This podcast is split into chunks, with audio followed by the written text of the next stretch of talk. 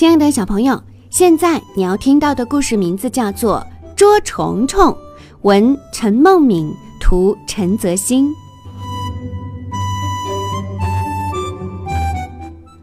在小兔子眼里，大兔子很了不起，它对捉虫虫的事儿最拿手了。小兔子赖在被窝里不肯起，大兔子咧着三瓣嘴嘿嘿笑：“我要捉虫虫喽！一。”二三，我要捉条小懒虫。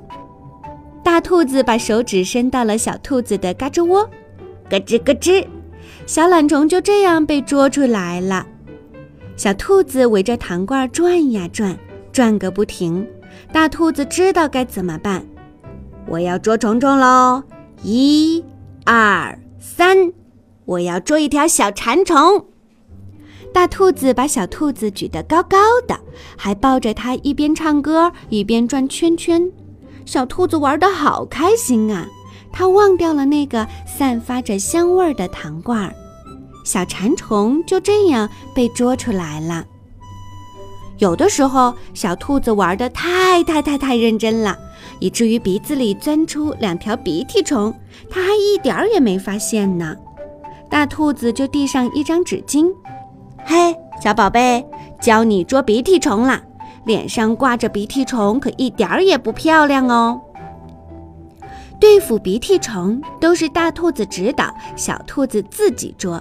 小兔子觉得自己也很了不起。有的时候，小兔子的身上会藏着一只小书虫，它会把书不停地翻呀翻，从开头翻到结尾，再从结尾翻到开头。那是大兔子最开心的时候，它总是温柔地把小兔子抱在怀里，眼睛里闪着星星一样的光芒。